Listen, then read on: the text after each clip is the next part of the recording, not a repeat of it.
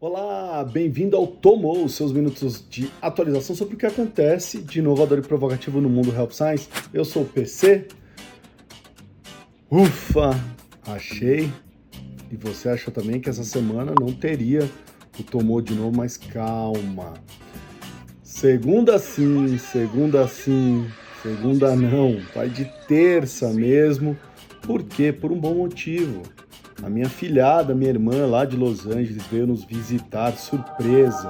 Minha filhada esteve aqui em casa na segunda-feira, olha só que lindinha, seis meses de idade. Então, essa foi a razão do porquê não tivemos o tomou é, melhor do que culpar o cachorro, não é não? Vamos lá. Dica do PC de hoje vai para a série documental Untold. A, a série documental Untold ela traz fatos muito interessantes sobre o esporte. Tá?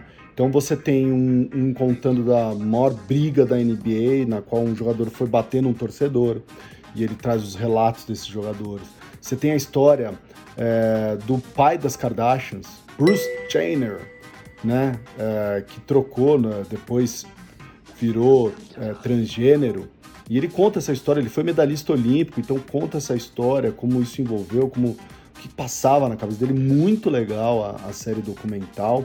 Tem a história, se você gosta de máfia, gostou da família Soprano do seriado, dizem que é basicamente baseado nessa história verídica de um mafioso que comprou um time de hockey para dar para seu filho de 17 anos. Começa por essa, que é muito legal essa história. Então, Untold é a dica do PC dessa semana. Eu já contei aqui sobre um estudo que fez é uma análise do cérebro das pessoas de que emendam uma reunião virtual em cima da outra versus aquelas que fazem um break de pequenos minutos entre uma reunião e outra. Esse estudo foi liderado pelo time da Microsoft é, e agora eles fizeram um outro estudo sobre os efeitos do trabalho remoto na colaboração entre funcionários. O link do estudo completo está aí ó, no meu site para vocês acessarem, mas basicamente tá, esse estudo saiu aí na Nature Human Behavior. É, ele diz que é o seguinte, que o trabalho remoto é, constante, o que, que ele faz? Ele causa o aumento da comunicação assíncrona, né, que é aquela comunicação não em tempo real. Então o que, que isso faz? Faz com que a, a, você, dentro da, talvez da mesma equipe, da mesma área, você comece a se distanciar, se transformar em silos. Então você acaba só falando com aquelas pessoas que você se comunica por mais tempo, só faz reuniões com aquela, é, ou acaba evitando, ou envia uma mensagem e não recebe a resposta, vai receber horas depois. Então isso aumenta o silo na empresa. Então, quando você aumenta o silo, você torna a área mais estática, menos criativa, ou seja, isso faz com que as pessoas é, se afastem mais uma das outras, trabalhem menos em colaboração. Muito legal esse estudo para vocês darem uma analisada. Continue me iludindo, 49ers. É isso aí mesmo. Por que, que eu estou falando de continuar me iludindo? Porque o 49ers fez 2 a 0 uh, é, vitória, e agora no próximo jogo a gente joga contra o Green Bay Packers. Esse será uma baita prova de que o time é capaz. Então, Go Niners! Eu já falei aqui para vocês de, de, do business de assinaturas, né? Como isso tem cres, vem crescendo, é, como isso é importante, é, como que a Farma precisa aprender a entrar nesse mercado de assinaturas, tá? De, de você ter assinantes contratando o seu serviço mensalmente. O que acontece é que esse mercado também virou um mercado das redes de fast food. É isso aí. O Taco Bell, aquela rede de fast food mexicana, criou o Lovers Pass que, que é isso? Você vai pagar de 5 a 10 dólares mês e você terá direito a um taco por dia durante 30 dias. Por enquanto são 20 restaurantes participando nos Estados Unidos, eles estão experimentando como é que vai ser isso. Os dados mostram que os assinantes acabam gastando mais, parece que em torno de 30% a mais do que ele gastaria sem ser assinante. Isso é muito importante. Eu gosto muito dessa economia das assinaturas.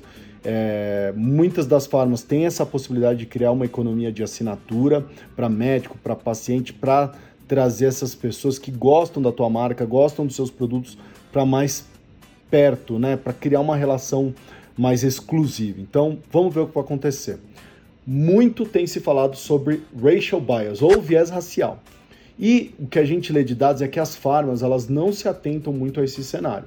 Por isso a Olay, que é a empresa de skincare da Procter Gamble, vocês conhecem uma empresa premium, custa caríssimo aqui no Brasil, os produtos da Lei, decidiu combater isso em uma campanha chamada hashtag Decode the Bias. Tá? Segundo eles, nos Estados Unidos, mostram que 80% dos resultados nas ferramentas de pesquisa. Então, se você digita lá no Google mulheres bonitas, rosto bonito, pele bonita, não incluem mulheres de cor. Então, a pergunta é: culpa do algoritmo, culpa da inteligência artificial ou culpa dos programadores que vêm com esse viés que é uma coisa inconsciente? Então, o que eles vão fazer? Isso é muito legal. Eles querem colocar mais mulheres de cores programando, codificando.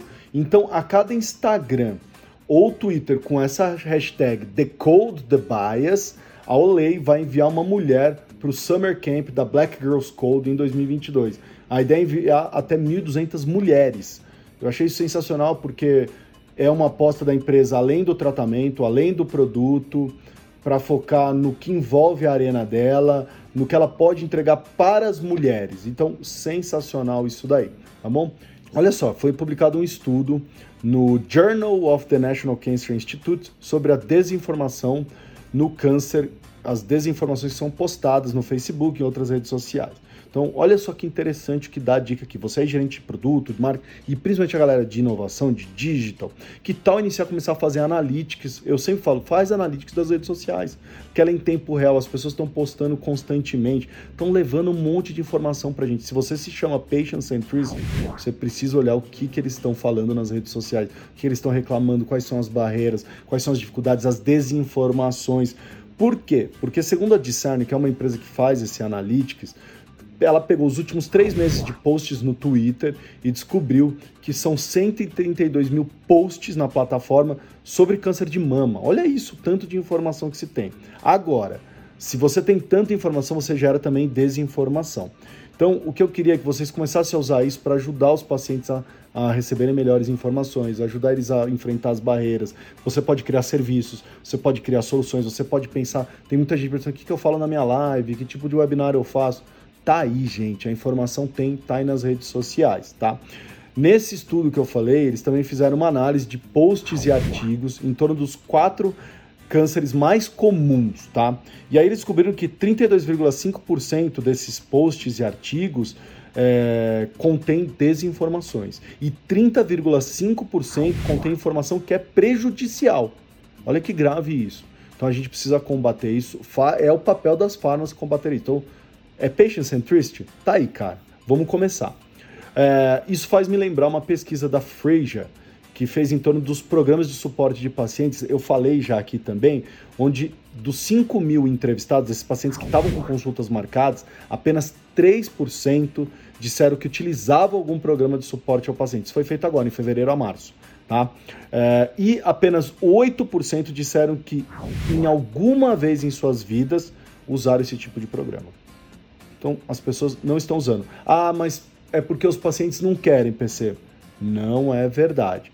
Outros dados revelam o seguinte, que 63% dos entrevistados disseram que os programas de suporte seriam pelo menos pouco úteis. E 14% dizendo que achariam que os programas de suporte de pacientes seriam muito ou extremamente úteis.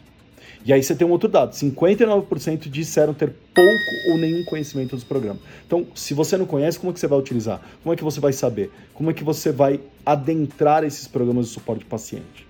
Então, mais uma chance de vocês buscarem nos analytics que estão aí nas redes sociais, é, olhar os posts, as pessoas postam a cada minuto, 24 por 7. É muito importante você analisar para colocar o patient centricity dentro do seu negócio, do seu modelo de negócio.